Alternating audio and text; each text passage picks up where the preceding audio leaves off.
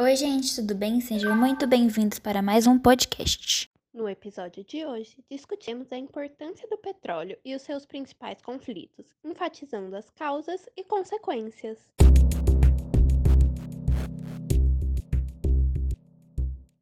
Nos séculos 18 e 19, o carvão era a principal fonte utilizada para a geração de energia, que sempre foi uma das necessidades fundamentais da sociedade. Mas, a partir do século XX, o petróleo e seus derivados acabaram substituindo o carvão, se tornando a base da matriz energética mundial, mesmo sendo não renovável.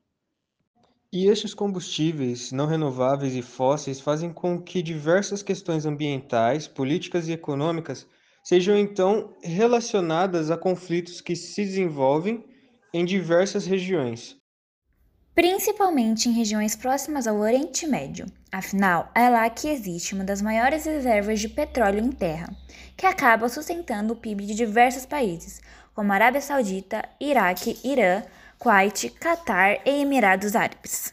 Mas, como nem tudo são flores, essa região já foi palco para muitos conflitos, que ocorreram principalmente na região do Golfo Pérsico, como a Guerra do Yom Kippur de 1973, que aconteceu entre árabes e israelenses, a Guerra do Irã-Iraque, que ocorreu de 1980 até 1988, e a Guerra do Golfo. Ah, essa última eu conheço. Foi quando o Iraque invadiu o Kuwait e teve até intervenção dos Estados Unidos, né? Foi isso mesmo, tudo por conta da localidade da maior concentração de petróleo, que no continente asiático consiste na Rússia, considerada uma grande produtora de petróleo e gás.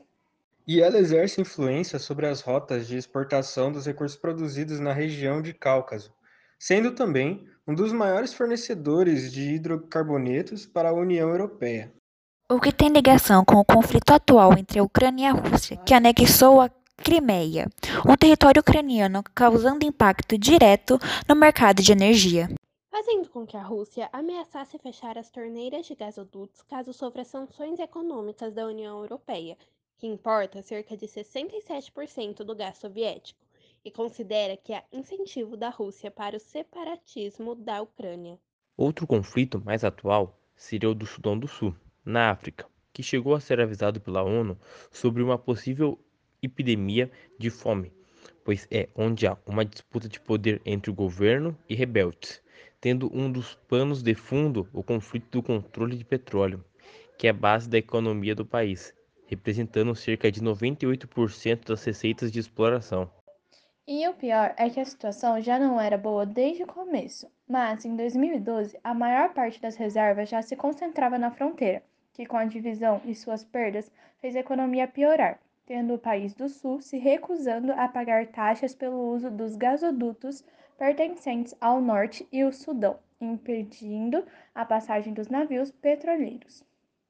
E por fim, os mais próximos de nós, aqui mesmo na América Latina, temos a Venezuela, que é o único país pertencente à OPEP, Organização dos Países Exportadores de Petróleo, tendo o mesmo como sua principal renda e os Estados Unidos como seu principal comprador. Até aí tudo bem. O problema é que em abril deste ano, o presidente Maduro declarou que para um jornal britânico que os Estados Unidos estariam apoiando protestos opositores para ter mais liberdade no mercado de hidrocarbonetos. Fazendo então que no mês de maio o Congresso americano elevasse a pressão pela imposição de sanções à Venezuela, pois, segundo eles, o país estava violando os direitos humanos ao reprimir os opositores e protestos contra o governo, resultando no bloqueio da importação do petróleo entre as sanções. Ou seja, de fato, possuir petróleo em seu território não o fará ser mais desenvolvido necessariamente. Entretanto, aumenta significativamente as chances de ocorrerem guerras e conflitos. Afinal, o petróleo pode ser grande fonte de renda e até mesmo de poder de certa forma.